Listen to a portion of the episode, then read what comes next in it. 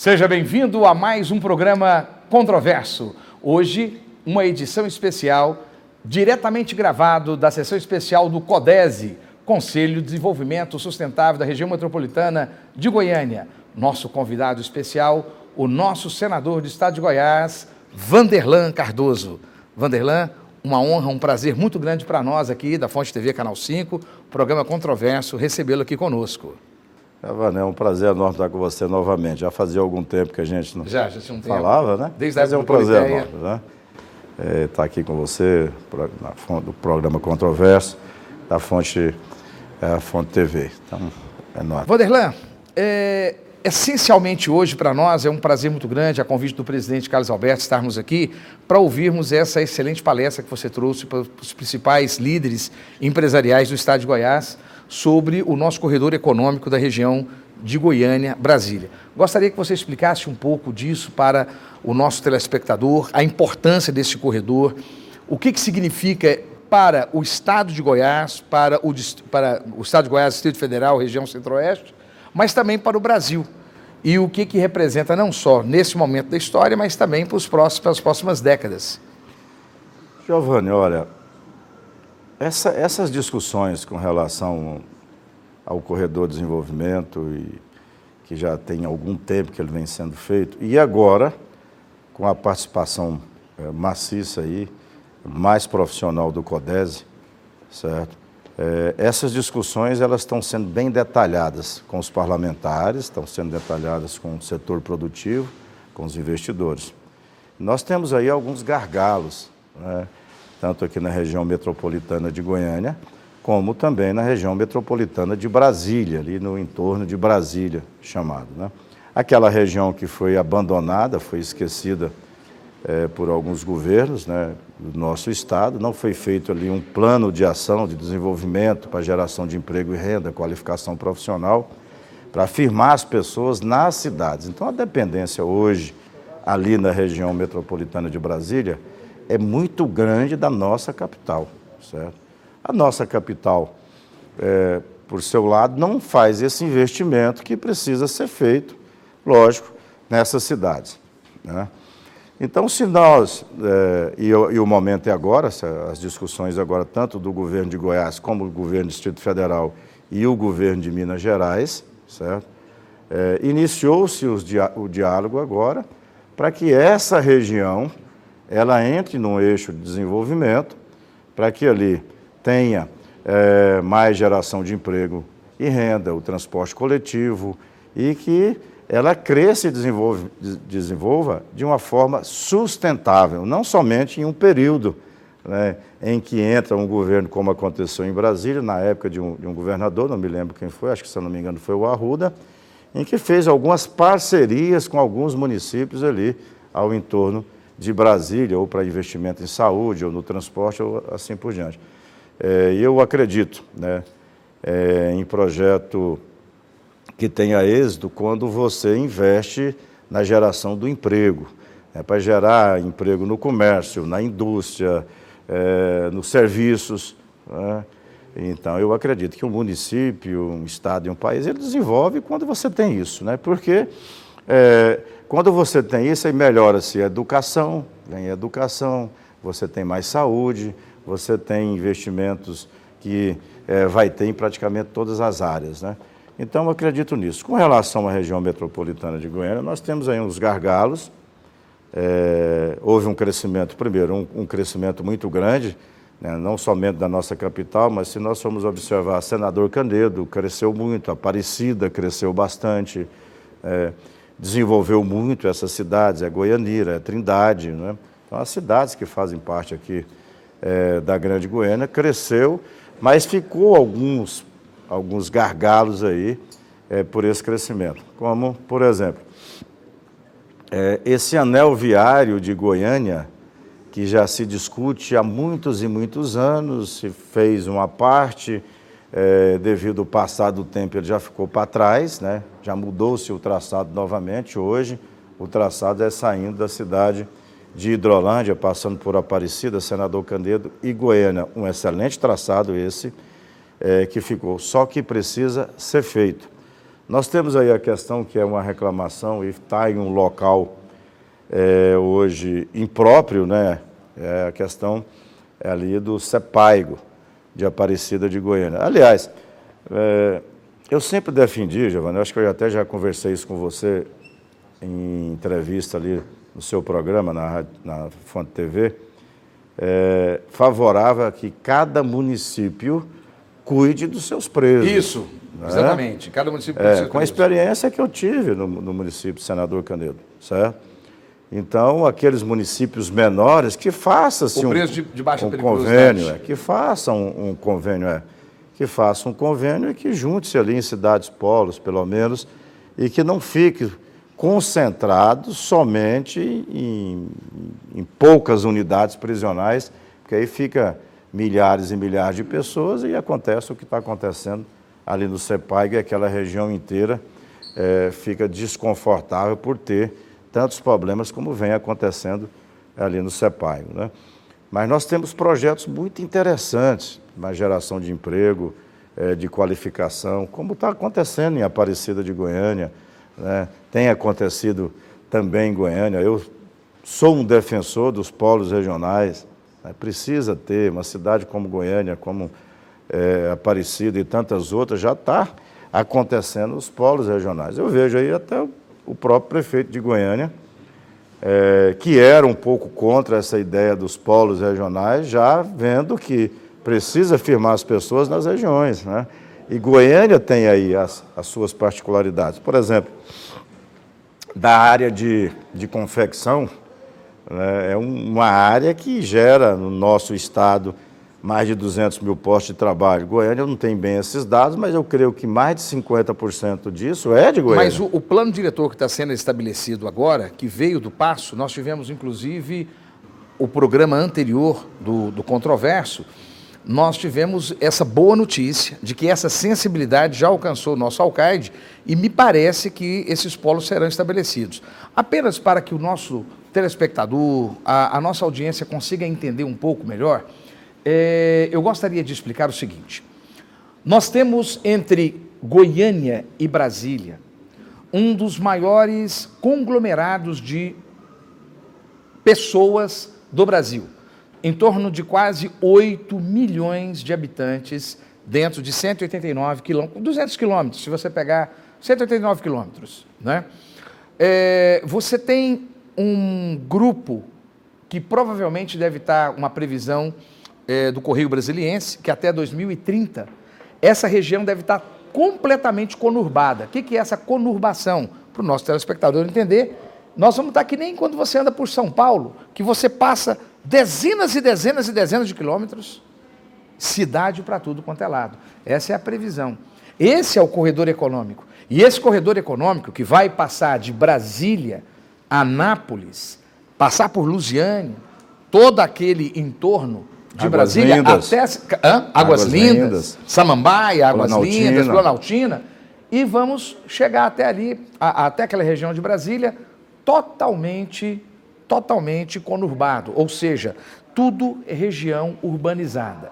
É essa a discussão nossa. E esse é o terceiro maior centro econômico do Brasil. Agora, minha pergunta, Vanderlan, e é isso que o Vanderlan está trazendo de, de informação para nós, dizendo que é necessário trabalhar os polos econômicos de acordo né, com a vocação de cada lugar, é necessário mexer ali em Aparecida com a questão do presídio, não é isso? Que precisa ser melhorado, a BR que precisa ser jogada, o traçado da BR.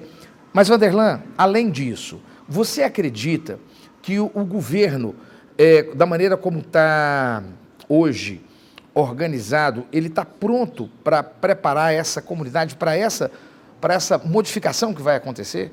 As cidades estão prontas, o governo estadual está preparado para isso? Não, precisa agir mais.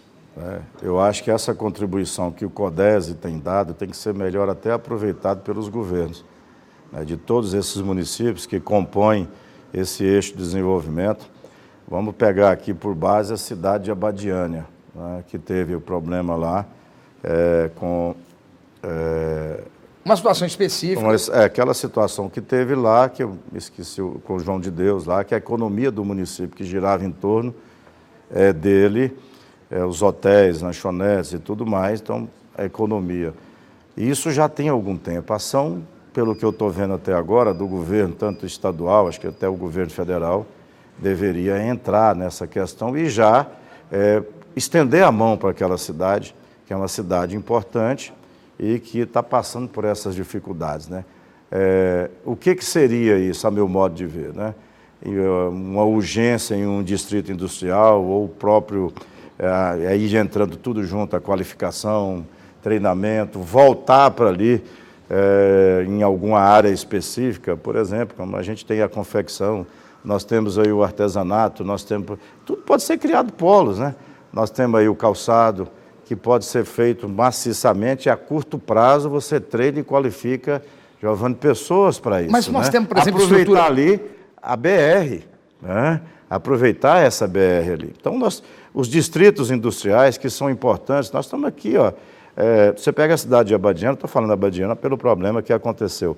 Mas nós temos outras cidades ali que passam problema mais até mais sério do que isso. Você pega Águas Lindas, não tem um distrito industrial. Você não vê assim um programa maciço de qualificação de mão de obra ali, entendeu? A maior dificuldade hoje das empresas que tem é quando vai fazer entrevistas a pessoa está qualificada para o cargo que ela está tá pleiteando. Então tem que se investir mais nisso. Isso é o que é? São políticas de, é de governo, não é de um partido, já foi política do governo, certo? O problema está agora é, acontecendo ali, vamos é, é, dar, estender as mãos ali. Eu estou citando esse exemplo porque eu vejo que em, em, algumas ações e simples você começa a resolver o problema da região. É, eu estou pegando agora, Giovanni, eu acredito tanto em qualificação profissional, de você qualificar as pessoas e pegar. O que, que é que tem de vocação no município, né, e colocar ali, tem os arranjos produtivos locais, né, aí nós temos o, os pequenos produtores, quantos e quantos municípios que tem hoje no estado de Goiás que vivia ali em total abandono, hoje vai buscar mão de obra fora. Eu tive agora esses dias, só, é, eu tive agora esses dias que me chamou muita atenção, lá em Taquaral. Taquaral. Né? Quando eu fui entrando em Taquaral, eu te pedi para parar, estava eu e o meu suplente eh, Pedro Chaves, do Senado, falei, para que eu quero tirar foto, isso faz muito tempo que eu não vejo isso. As portas das lojas lá pedindo é, mão de obra. E ali eu fui conversar com o prefeito, estão buscando mão de obra fora. Por quê? Porque é, a vocação ali foi para confecção e várias lojas, você vê ali casas boas e a pleno vapor e vem gente do país inteiro hoje indo em Itaquaral comprar. Você pega em Umas, o que foi colocado ali em Umas, pelo ex-prefeito Abelardo, é, com é, cama, mesa e banho. Né? Eu, tem uma cidade do Ceará, eu esqueci o nome, que a cidade aperfeiçoou em fazer boné. Então a cidade inteira faz boné, a maioria das pessoas trabalha dentro de casa. Quando eu falo da vocação do município, muitas das vezes é, pode até não ser que tenha a vocação, mas se descobre a vocação é, através de, de, de, de encontros como esse que a gente vai fazer na região oeste. Em todas aquelas cidades ali. Senador, o seu tempo é muito precioso, mas eu acho que é um momento de prestar contas para a população também. E queria, se o senhor me desse mais alguns minutos, apenas para ouvir um pouco. Gostei demais quando o senhor disse sobre o arranjo produtivo local. E eu, eu percebo que ideias nesse estado de Goiás nós temos muitas, mas precisamos de recursos. O senhor percebe, nesses 100 dias do governo do, de Ronaldo Caiado, é, nosso governador, ele está sensível a essa movimentação? O que, que o senhor tem visto nesses cento e poucos dias do governo do Ronaldo Caiado? O senhor tem percebido Giovani. que tipo de análise, o senhor que é um homem do mercado, visto como um político que é um referencial do mercado? Olha, como o senhor Giovani, faz a avaliação? A avaliação que eu faço aqui do governo é a mesma que eu, do governo estadual, é a mesma do governo federal. Que, que, é, que era a minha segunda pergunta, é, se o senhor já quiser emendar. Federal, o que, que é? O, o país ele está passando por dificuldade, o país está né? Um país que paga é, 400 bilhões de reais por ano de juros, que esse valor é muito mais do que se investe em saúde, em educação e infraestrutura, certo? Não pode estar tá, tá, tá bem, está passando por dificuldades. Da mesma forma, está é, tá sem recursos. Você vê esse contingenciamento todo que está havendo, não é porque o presidente quer, é porque não tem condições. Da mesma forma, é o governo do Estado de Goiás, né, que vem em dificuldades há muito, há muito tempo e que por políticas, às vezes muitas delas feitas erradas no passado, e chegou o momento, a conta um, um dia vem, um dia ela chega, certo? Então o momento agora, tanto para o governo de Goiás como é, para o governo central, certo? Para a União é um momento de dificuldade, né? e esse é o momento de que o remédio vai ser amargo. Não pense que, que as coisas vão se resolver assim de um dia para outro. Goiás não tem mais nada que vender. Vai vender o quê? Como foi no passado? Já venderam tudo. Só não então tem mais dinheiro que novo. Aguardar um pouco. Vai ter que aguardar. Não tem jeito. O governo passa por dificuldades, certo? Então, acho que da mesma forma que vai ter com o governo do presidente Bolsonaro, é a mesma forma aqui do governo do Ronaldo Caiado. Ter um pouco de paciência até as coisas se ajustarem e a União ela ter que fazer aí, ou através de um encontro de contas, que se for fazer esse encontro de contas, os estados, você pode ter certeza que não devem mais nada para o governo central. Eu defendo esse encontro de contas, ou seja, através da Lei Candir, ou por juros exagerados que foram cobrados dos estados. E Goiás está dentro dele. Certo? E dentro desses acertos todos, Previdência passa no Senado, como está passando na Câmara, na, na, Câmara Federal, com a mesma boa vontade que está passando lá com o Maia? O Giovanni, não, o Senado não é empecilho, não vai ser problema para aprovação, não somente Vai ter reforma. a mesma boa vontade que está tendo na Câmara? Vai, melhor até. Porque hoje acho que todos, essa boa vontade que está tendo na Câmara e vai com certeza ter no Senado. Mas tem uns cortes que a comissão é, mista está prevendo? Mas os cortes o governo já colocou para negociar. É o BPC, questão da aposentadoria rural. rural. Isso ele já colocou sabendo que não ia passar. Por exemplo, chegar lá, se, se for aprovado na Câmara desse, dessa forma, que eu acredito que não vai ser aprovado, no Senado não passa. Logo de cara, esses dois itens vão ser tirados. Mesmo Mas enfrentando é um o exército sindical, que já, as, os grupos de base já estão se preparando para enfrentar lá a partir de, de quarta-feira agora, né? Mas a, a, até mesmo a, os sindicalistas o, o, e o estão... trabalhador sabe que se não for resolvida a questão da Previdência, não vai ter em, em curto espaço de tempo. Não é a longo prazo, nem a médio prazo, não. É curtíssimo espaço de tempo, não vai ter dinheiro. Certo? Que essas que estão aí realmente com uma super aposentadorias. Eu não estou aqui é, criticando ninguém, não, mas tem algumas super aposentadorias aí que não pode. Tem pessoas que estão tá aposentando integral e levando penduricalho de tanto dinheiro que o país não aguenta. Não é o momento mais para isso. O país não aguenta, e nem o povo brasileiro aguenta mais isso, não. Né? Nós vamos ter que rever a questão do Congresso Nacional, nós temos que diminuir esse orçamento do Congresso. Onde é que se pode o Senado custar 6 bilhões? Né? Não pode. Onde é que não cabe mais? Cortar, ué, o que, que é isso? Onde é que cabe, por exemplo, Mesmo ali para uma. não, todos. Ué, se vai cortar para o trabalhador, se vai cortar para o empresário, se vai, não vai para o judiciário? Por que não? Entendeu? Todos têm que dar a sua parcela de contribuição.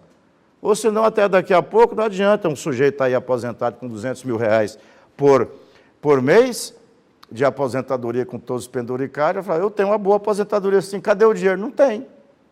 Não vai ter, certo? Então, pode ter certeza que eh, essas distorções chegou o momento de, de consertá-las. E os parlamentares estão cientes disso. Não adianta ter aposentadorias altas e quem vai pagar essa conta? Não tem mais espaço para ninguém. E essas distorções que há, esses benefícios que há, você pegar um, o senador ter ali um motorista, ter um, um carro com chapa preta, motorista, para ficar andando meio quilômetro para cá, meio quilômetro para lá, não sei, isso não tem mais cabimento um negócio desse. Senador, é? minha última pergunta antes que nós possamos encerrar aqui. Avaliação sobre Goiânia. Que nota que o senhor daria para Goiânia nesses, nesses, nesses dias que nós temos enfrentado aqui de gestão? Giovanni, o que, que eu tenho visto? O prefeito Íris recebeu a prefeitura, como ele disse, com muitas dificuldades, com déficit de 30 e poucos milhões. Por... Uma realidade nacional. Né? É, déficit de 30 e poucos milhões, dizendo ele e tudo, e nesse período, né, com, é, melhorou o caixa, a arrecadação melhorou, melhorou o caixa. Ele é um bom administrador e a gente está vendo isso aí já com muitas obras. Eu torço, não é porque eu disputei com ele, mas eu torço para que ele faça um mandato excelente, porque todos nós vamos ganhar, né? É, Goiânia sendo bem administrada. Que faça aí uma administração boa, que o BRT, que o PP ajudou muito através do ministro Alexandre Baldi, que o BRT, né, que esses, esses cruzamentos, que as trincheiras, que foi falado durante a campanha, que aconteça, mas que ele possa né, rever essa questão é, do, do, dos polos de desenvolvimento, né, que agora já, é, acho que ele já pegou essa ideia também, de, acho que o CODES tem ajudado nisso, que sabe que é os polos de desenvolvimento é que vai fazer com que o cidadão ele firme na sua região, né? Ou é o calçadista, é o de tecnologia, como estava previsto, é o de confecção, é o de, de, de, de, de oficinas, é de, de, de, artesanato, né? Eu acredito nisso, eu, trabalhei dessa forma, entendeu? Porque do contrário, você vai pegar um cidadão da região noroeste para atravessar a cidade toda e vir trabalhar aqui no Novo Mundo. Né? Então ele tem que trabalhar lá próximo da sua casa. E para isso precisa desses polos, fortalecimento do comércio. Né? A prefeitura está mais presente ali com as regionais. Eu creio que o prefeito Uris tem tudo para é, fazer com que Goiânia seja uma cidade modelo com relação a isso. Né? Senador, uma honra muito grande para nós e eu creio que o povo goiano muito bem esclarecido. Eu deixo aqui minha câmera para o senhor trazer uma saudação, uma despedida pessoal sua para o povo goiano e lembrando que o nosso programa ele pega em Brasília com uma boa audiência. Giovanni, agradecer a vocês pelo esse espaço que vocês sempre estão tá nos concedendo, né? Dizer mais uma vez né, que eu sou um otimista, eu, é, a gente está vendo o país passa por dificuldade, como a gente falou, Goiás passa por dificuldades, mas a gente tem que acreditar nos nossos governantes. Né? Eu acho que, é, como eu acredito que toda autoridade é delegada por Deus, então se esses homens estão aí é porque tem um propósito nisso. Né? Então, o que eu é, torço, estou ajudando, Estado de Goiás, né? estou ajudando o governo do presidente Jair Bolsonaro, certo? Pra, torcendo para que dê tudo certo, porque dando tudo certo, todos nós vamos sair ganhando, né? e principalmente o trabalhador. Né? Tem 3 milhões de desempregados. Né? E a conta, eu faço uma conta um pouco diferente do que o IBGE faz. A conta que eu faço é que tem 28 milhões de irmãos vivendo de bico, mais 3 dá 41. Então nós temos 41 milhões de, de pessoas desempregadas. Nós temos que mudar isso aí. Para mudar isso aí, nós além de, de, de, ter o otimismo, orar, mas nós temos que agir. É o que eu estou fazendo. Né? Agradecer a, a a todos aqueles que confiaram em nós esse mandato. Estamos trabalhando muito ali na Comissão de Ciência e Tecnologia, fazendo parte aí também da Comissão de Orçamento. Então, nós estamos querendo fazer, estamos fazendo a diferença ali, trabalhando em prol do nosso Estado e do nosso país, né? E no mais, gente, é trabalhar, né? E orar e pedir a Deus para que Deus ilumine esses homens que estão aí à frente, nesses cargos que foi confiada a eles por Deus, né? Senador, muito obrigado. Eu que agradeço, obrigado. E você, telespectador, fique conosco. Nós estamos nessa edição especial aqui do Controverso, aqui no Codese. Fique conosco. Em Goiânia, desde 2010, a Capital Mídias é hoje uma das maiores empresas de mídia exterior de Goiás e, por ser a mais completa do segmento, é a única que oferece quatro mídias: painel de LED, painéis iluminados, outdoor e painel rodoviário. Por quatro anos seguidos, a Capital Mídias ganhou o prêmio Os Mais Influentes da Comunicação de Goiás e se tornou referência quando o assunto é mídia exterior. Capital Mídias, a gente anuncia, você vende programa Controvérsia, edição especial, sessão do CODESE, o Conselho de Desenvolvimento Econômico e Social Sustentável. Presidente da DIAL, Otávio Lage Filho. É, boa noite. Gostaria que o senhor é, apresentasse qual o pensamento do mercado com um projeto que o Correio Brasiliense divulgou tempos atrás de uma possível é, é, de um possível crescimento de Goiânia, Aparecida, Anápolis é, até Brasília, inclusive incluindo as cidades satélites de, do Distrito Federal. É possível isso até 2030? É, o que nós temos visto é um grande crescimento dessa região, né? É, Parecido Goiânia, Goiânia e Anápolis já estão aí né, se encontrando quase.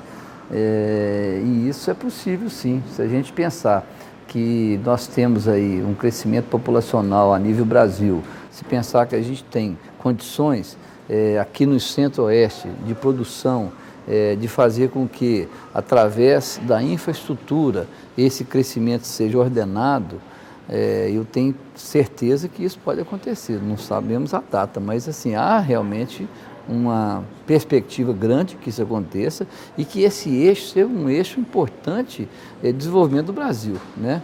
e tem um mercado consumidor muito grande, você atrai indústria, você atrai a produção e tendo uma boa infraestrutura logística, isso é perfeitamente viável. A gente vê, tem regiões né, da Europa em que foram crescendo e com essa organização toda da infraestrutura, da logística, investimento em tecnologia, em educação, as coisas acontecem verdadeiramente. A época de Marconi, Perillo e Joaquim Roriz projetou-se um, um plano de construção de um trem ou de um metrô que ligasse Goiânia, Anápolis e Brasília. Isso é possível de ser retomado? Com certeza. Nós, inclusive, estamos aí é, fazendo uma intermediação entre uma empresa chinesa, que é a BYD, é, que tem um faturamento aí de 160 bilhões de dólares anual, a empresa chinesa que tem capacidade de investimento em tecnologia, é, em trens de superfície e também VLTs, é, que se der oportunidade, com certeza eles vão fazer algum projeto que seja interessante para o estado de Goiás e para Brasília, porque a tecnologia eles têm. Inclusive, um dado interessante, é, como todos os trens deles são elétricos, são robotizados, eles têm um custo de 40% a menos de operação, porque além de não ter o operador, não tem cobrador. Então, isso reduz muito o custo de operação é, desses trens, é, desses VLTs. Então, eu acho que tecnologia existe e se você conseguir custo compatível e alta velocidade, você fica, se aproxima essas, esses centros né, e dá condições de desenvolvimento. Goianésia é, estaria perto de instalar uma indústria chinesa de carro movido a eletricidade. Em que pé que está é, está parado, né, devido a essa crise econômica nacional, a indústria automobilística reduziu drasticamente os investimentos e aconteceu também é, com a Zotier, que é a indústria que se dispôs a fazer aqui uma montagem, né, ela traria os equipamentos já pré-fabricados e faria no primeiro momento é, uma montagem aqui e escolheu Goianésia pelo apoio que teve do então prefeito Jales. Existe o projeto de motocicleta e de bicicleta elétrica que esse está mais próximo de acontecer. Mas eu acho que o Brasil precisa destravar. Enquanto nós não destravarmos a economia. E qual o caminho para superar a recessão, liquidar com a inflação e retomar o crescimento econômico de forma sustentável, baseado em energias limpas, verdes, renováveis? É, eu acho que se o Brasil voltar a crescer rápido demais, não tem energia para atender as indústrias. Nós estamos vendo essa crise energética aí, os reservatórios hídricos estão baixos, então precisa haver realmente energias alternativas. O nosso segmento do setor sucroenergético tem condições de ajudar, gerando energia no período da seca, que os reservatórios estão baixos. É, nós temos energia solar, que também é, pode ajudar muito. O Brasil é rico em energia solar. E tem outras alternativas, por exemplo, no caso do, da célula de combustível, que você pode usar o etanol como fonte é, de hidrogênio para geração de energia elétrica e movimentar os carros a energia elétrica, são soluções que já existem e que vão acontecer com certeza, ajudando a, a solucionar essa crise é, da energia elétrica. É possível dizer que o, os combustíveis fósseis estão com os dias contados no século XXI? É, infelizmente estão e o Brasil está passando ao largo disso, com um grande potencial de exploração de petróleo nas reservas profundas, mas que devido àquela política de estar em tudo na mão da Petrobras e ela não consegue fazer acontecer, aumenta a produção como nós temos chance de acontecer. Eu tenho certeza que se o Estado, a União, é, permitir que a iniciativa privada invista mais capital, e é isso que eu acho que o Paulo Guedes tem defendido, uma abertura da economia, fazer com que possa receber capital estrangeiro. Ninguém vai levar é, o petróleo daqui, ele vai ser extraído aqui, vai ser processado aqui, vai ser exportado. Se está na mão de uma empresa nacional, se está na mão de uma empresa multinacional, desde que seja regulamentado a distribuição de, de, de recursos, de, de, de, de lucros, está tudo bem. Eu acho que o investidor pode vir para o Brasil e ajudar o crescimento brasileiro. Presidente da Dial, Otávio Lage, o senhor é otimista com o Brasil em 2019? Demais. Eu sou otimista, acredito que o Brasil vai crescer, vai desenvolver. É, eu acho que precisamos resolver os grandes problemas. E o grande problema hoje chama-se reforma da Previdência. Depois tem outras reformas, né? reforma é, tributária, reforma política, eleitoral, que às vezes compromete muito o nosso país e precisamos fazer com que isso aconteça. Grandes reformas precisam ser feitas. Nós temos que ter mudanças. Obrigado, presidente. Obrigado, Renato. Um abraço. Um abraço. Programa controverso e aqui hoje, diretamente do Conselho de Desenvolvimento Sustentável e Econômico do Estado de Goiás, uma reunião do CODESE, nós estamos entrevistando o vice-presidente da Federação de Indústria do Estado de Goiás, Antônio Almeida. Tudo bom, Antônio Almeida? Tudo bem, é um prazer poder estar aqui falando com você. Antônio Almeida, nós estamos aqui conversando, hoje vai ter uma, uma palestra aqui no CODESE, a razão da nossa vinda, para falarmos sobre esse corredor econômico que começa, sempre foi tratado como Goiânia, Anápolis, Brasília. Mas a, agora é, as forças de indústria, de comércio, as forças econômicas estão, é, e também, por que não dizer políticas, né? Estão tentando envolver para que esse corredor seja um pouco mais abrangente, trazendo também essa região importante de Aparecida de Goiânia como sendo um elemento importante para esse corredor. Sabemos que esse corredor é um corredor que envolve sete, mais de 7 milhões de habitantes ainda também que é, deve ser uma das regiões de maior conurbação, de maior concentração urbana para as próximas décadas. Você, como vice-presidente da Federação de Indústrias do Estado de Goiás, como você percebe o cenário político goiano e brasileiro no, no, naquilo que se fala sobre investimento? Você acha que nós temos tido preparação aqui para o Estado de Goiás para que as indústrias se organizem nesse sentido para ocupar esse espaço? Ainda não, mas a gente vê que está começando. Com relação à, perspectiva desse corredor, a gente tem falado nisso há oito anos. O governo anterior falava muito nesse corredor, principalmente na área tecnológica. E a gente sabe que Goiás é o olho do Brasil hoje. Todo mundo está olhando para Goiás, porque é o centro do país. E esse corredor, com certeza, você disse muito bem, vai ser um acúmulo de, de, pessoas que vai virar um centro urbano daqui a Brasília, sem sombra de dúvida. 189 quilômetros é muito pouco, né? já tem uma quantidade até razoável já habitada. Então, acredito que eu ainda vou conseguir ver isso tudo habitado. Não, mas você é novo demais, que isso? E, Para com, com isso. certeza, os políticos estão já pensando nisso, já estão trabalhando para isso. E os investidores, principalmente de outros países, inclusive, já vê essa, essa cena como uma cena oficial para um grande investimento. Mas a Enel dá conta de estabelecer estrutura energética para promover essa, eu falo a Enel porque é a estrutura que nós temos, né? A Enel, ela tem ela consegue estabelecer essa indústria, é, é, essa estrutura energética, não está conseguindo estabelecer para o comércio da capital de Goiânia, não está conseguindo estabelecer para os interiores. A verdade é o seguinte. Eu falo em termos de logística, sim, né? A verdade é o seguinte: essa empresa, ela é muito grande, é um monstro de empresa, é um capital valiosíssimo. Não é possível que uma empresa desse desse porte vai deixar Goiás na mão. Você diz a Enel internacional, é não, internacional. não esse braço não goiano esse braço. que assimilou a selva. Lógico, mas acontece que esse braço faz parte da, da Enel nacional e ela tem outras Uh, em outros estados, ela está também. Então você acredita numa reviravolta, você acredita que vai haver um repensar de investimento? Plenamente. Eu acredito que está faltando uma fórmula adequada para cobrar esses investimentos. Eu, eu acredito muito nisso. Está faltando uma forma adequada de cobrar dessa empresa o investimento que ela Logística prometeu. de malha urbana.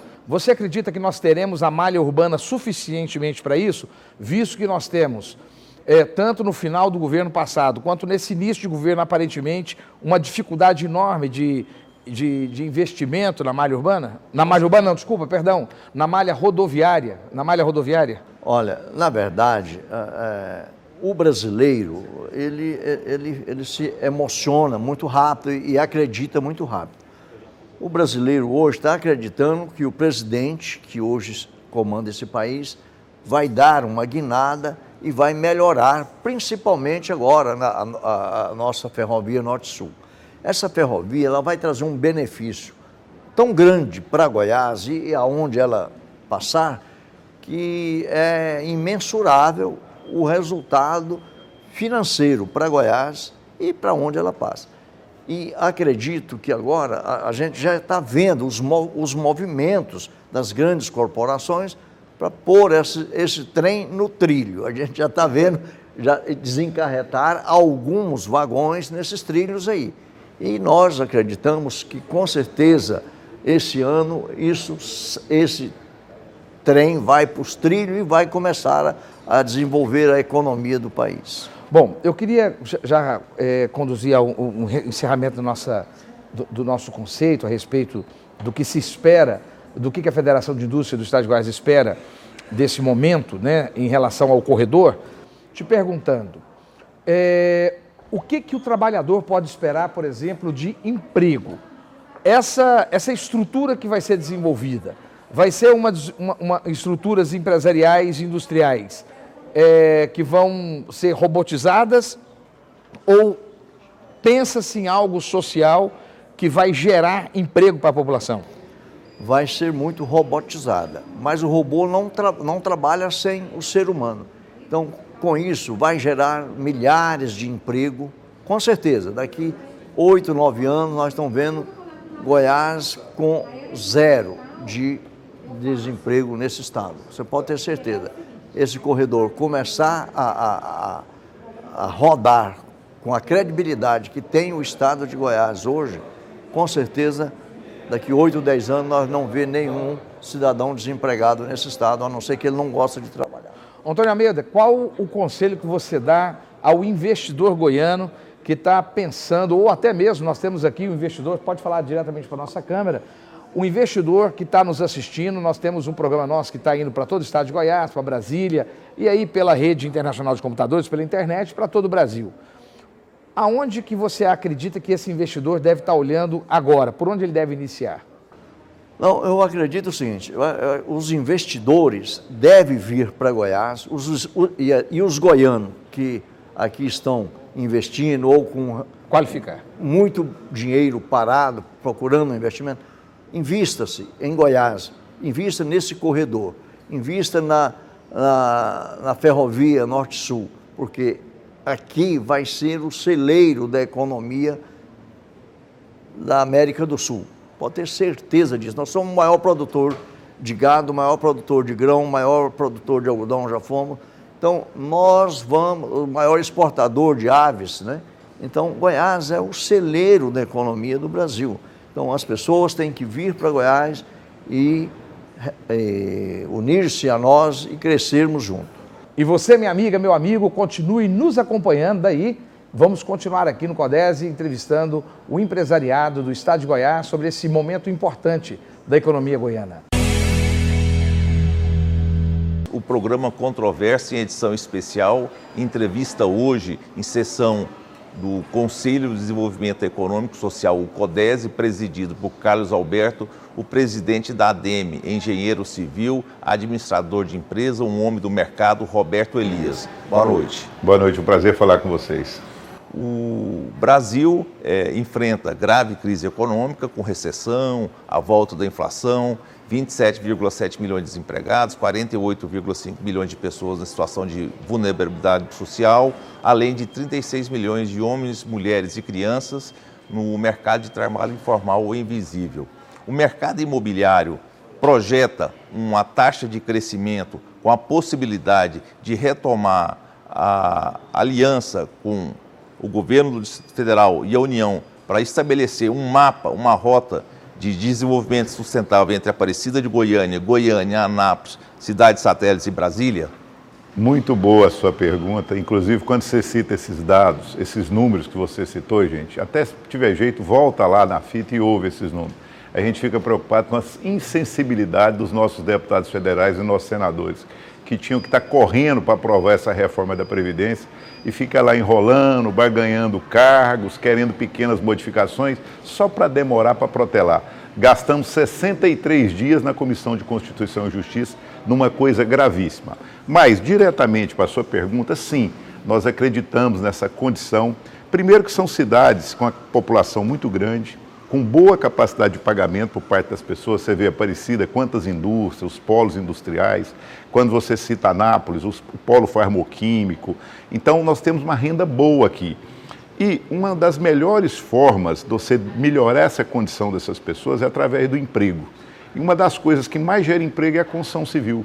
Que a construção civil ela gera emprego na obra e gera em vários outros segmentos. Então a gente acredita nisso, estamos aqui no CODES trabalhando exatamente nesse rumo, arrumar a economia e começar a crescer com planejamento, com desenvolvimento sustentável, preocupado muito com o ambiente. Uma pergunta assim, objetiva, presidente da ADEME, Roberto Elias. A Operação Lava Jato, a espetacularização das ações da Polícia Federal, as ingerências do Ministério Público, elas não retraíram o crescimento da construção civil, provocaram uma redução no produto interno bruto? Muita gente falou isso, né? Ah, mas por quê? Devia ter deixado a coisa acontecer. Nós tínhamos grandes empresas aqui, ainda temos grandes empresas, né? Vamos citar algumas: Odebrecht, OAS, Queiroz, Galvão, quantas outras mas estava fazendo coisa errada, estava dando propina, estava conseguindo obra aí fora. Vocês viram, aqui na América do Sul mesmo, teve até suicídio de ex-presidente.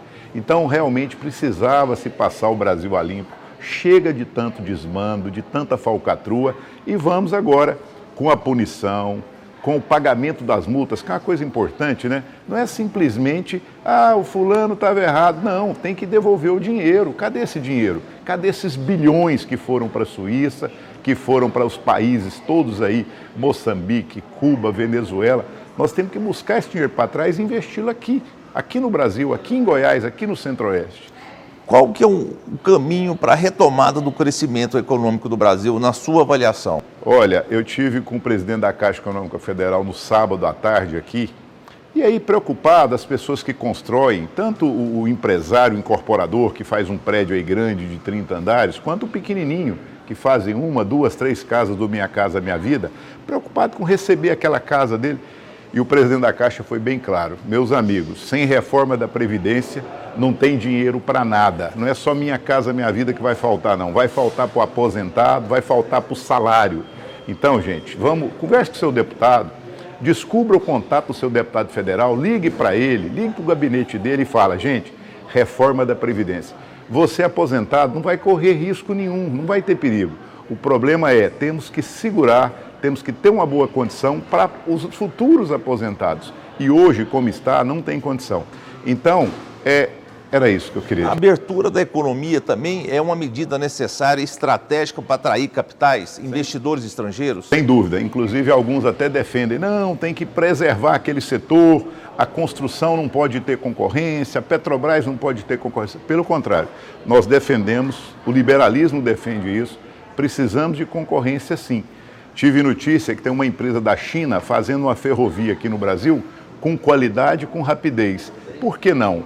Aí ficamos aí com a Norte Sul 30 anos para sair a ferrovia, protegendo as empresas brasileiras, gerando corrupção, inclusive até com goiano envolvido.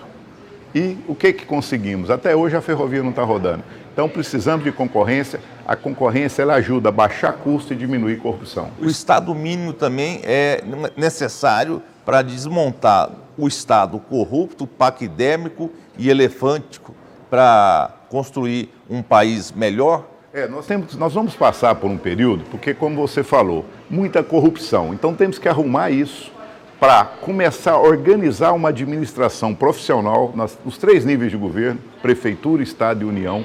Quando tivermos organização profissional que não exige essa troca de tanta gente assim, como nos Estados Unidos, você pega um país daquele com 300 milhões de habitantes e você tem lá 2 mil comissionados. O resto tudo é funcionário de carreira. É isso que a gente precisa no Brasil.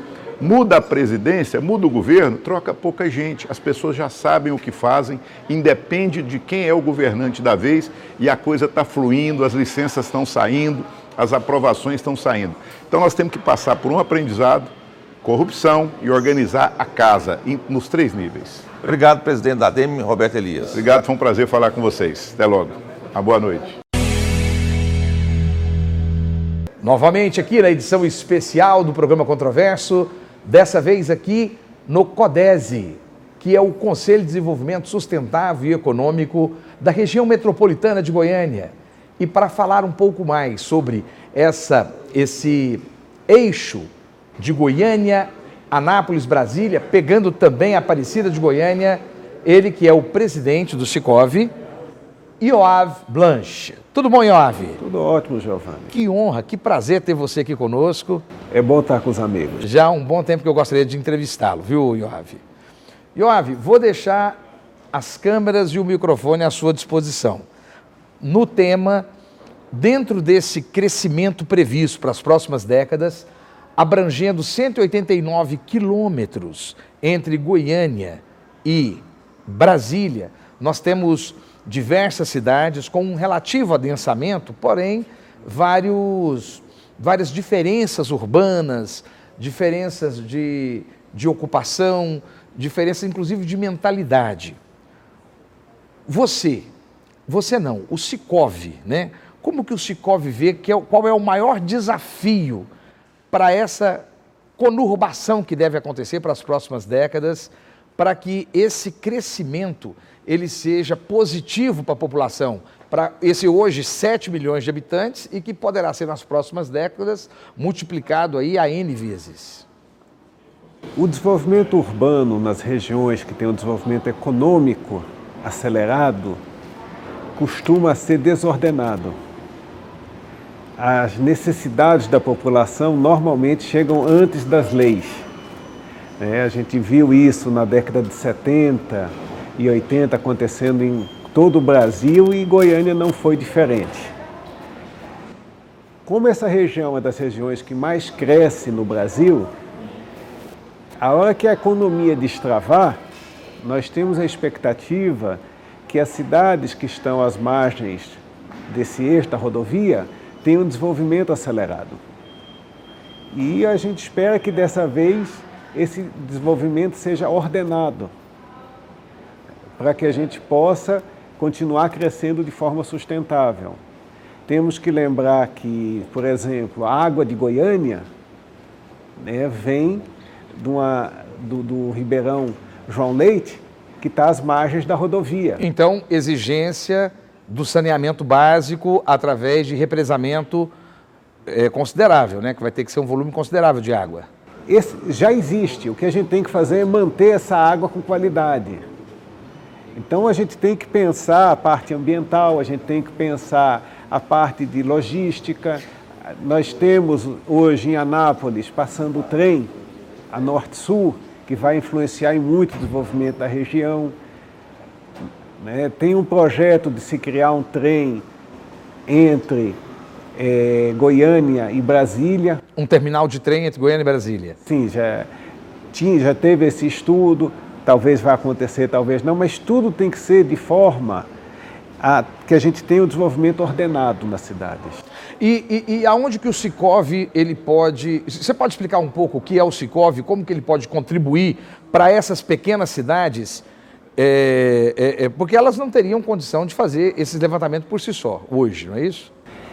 O Secov, Secov é isso. isso ele, ele faz, é um sindicato que dentro dele estão os condomínios, as imobiliárias, além de flats e shopping center. Ele é um sindicato, mas é praticamente, ele funciona como um conselho, né? Não, ele é um sindicato que tem uma abrangência grande, por isso a gente chama ele de sindicato da habitação. Então nos preocupa a qualidade da habitação, a qualidade da ocupação da cidade. E temos feito, junto com a ADU, que é a Associação de Desenvolvimento Urbano, que funciona lá conosco, esforços para que a gente tenha uma cidade de melhor qualidade, uma cidade ordenada. Ao mercado imobiliário, interessa a cidade ordenada.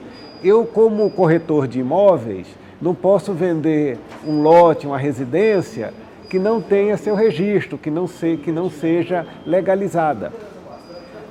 A qualidade urbana, ela gera a valorização da cidade, a valorização do nosso produto que é a habitação.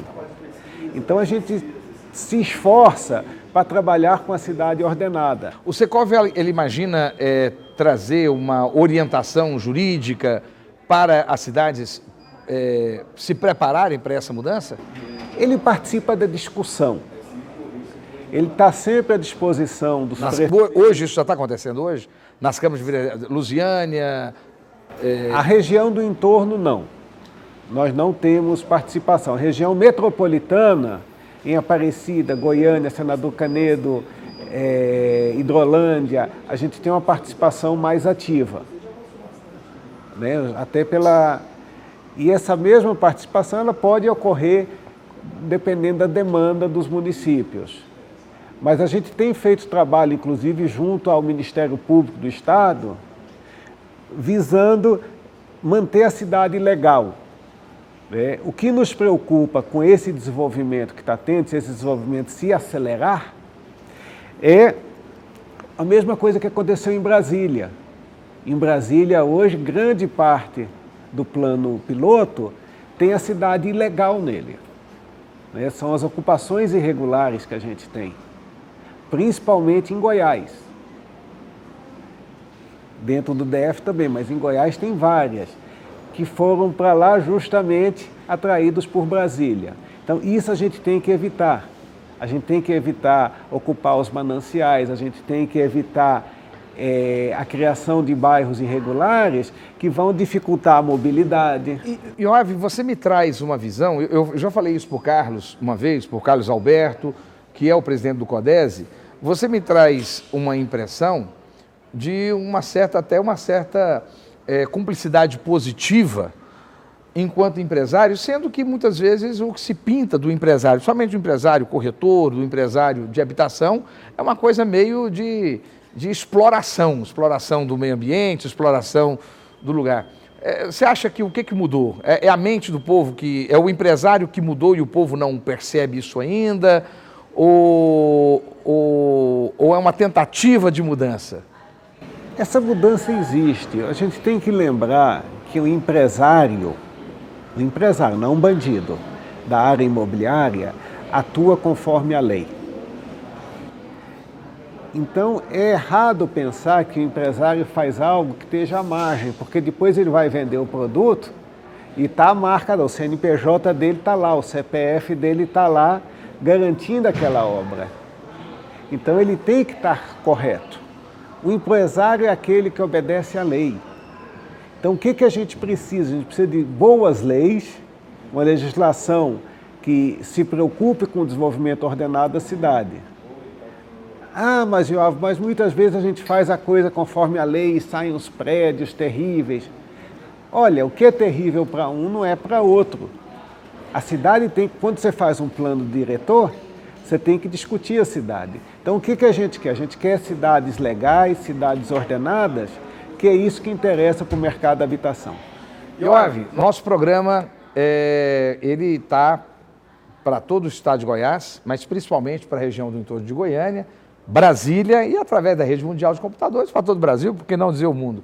O que, que você diria para o investidor aí é, sobre, do ponto de vista imobiliário, para esse eixo Goiânia-Brasília? Qual a dica que você dá aqui na nossa Câmara, do Controverso? Esteja atento. É um mercado que vai, tem se desenvolvido e vai se desenvolver ainda mais.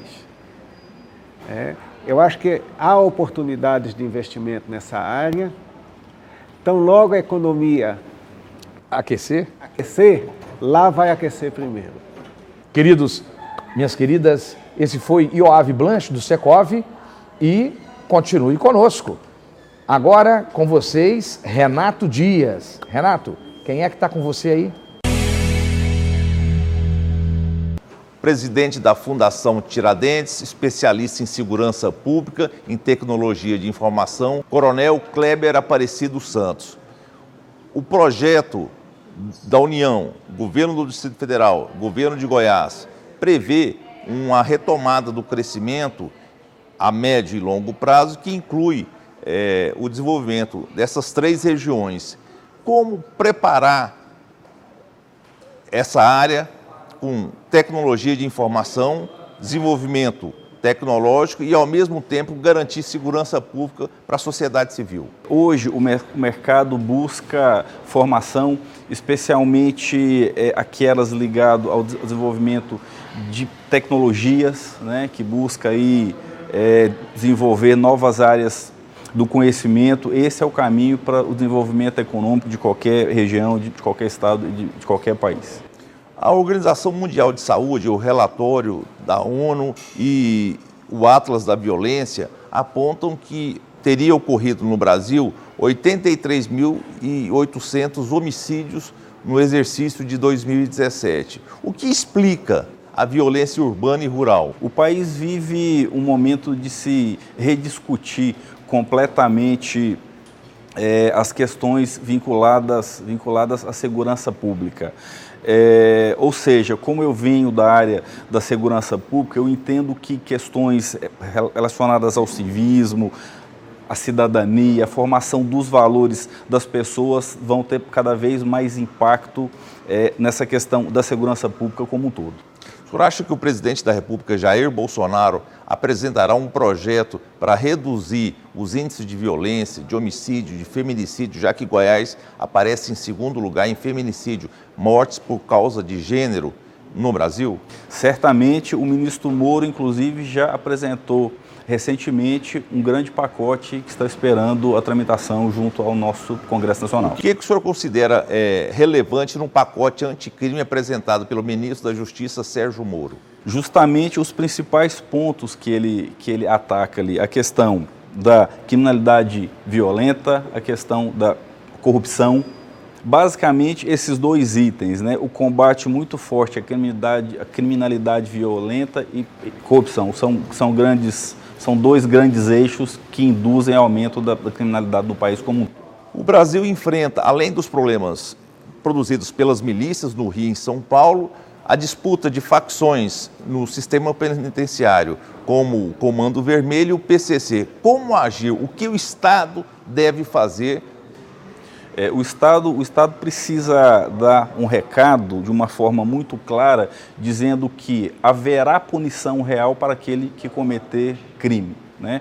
O fato de nós termos leis muito frouxas, na onde é, o criminoso, em grande parte das vezes, ele tem a certeza da não punição, isso é um grande incentivo para o cometimento continuado do crime. Ou seja, inverter essa lógica, fazendo com que aquele que comete crime realmente ele saiba que ele vai ser punido. A ausência do Estado nos bolsões periféricos, em regiões pouco desenvolvidas, a falta de acesso ao ensino superior, à educação básica e a geração de empregos que é lenta, ela não produz esse caldo de cultura que eleva os índices de criminalidade? São, são fatores que, de algum modo, pode contribuir para esse aumento. É, são, são, são fatores que, com certeza, de alguma forma, contribuem para isso. Né? Mas é, a presença do Estado é fundamental, essencialmente na formação básica da criança ali, onde estão sendo sedimentados os seus valores que vai formar o cidadão do futuro. O senhor é um pessimista ou um otimista para o Brasil dos próximos quatro anos? Otimista nato. Eu tenho certeza que esse país é um país que vai dar certo, que está dando certo e que tem um grande futuro pela frente. Obrigado, presidente. Fechou? Renato, muito obrigado. Excelente programa de hoje. Giovanni Bueno, parabéns, edição especial, sucesso. E você, telespectador, fique conosco. Até a próxima semana. Algo especial para você. Estamos te aguardando. Thank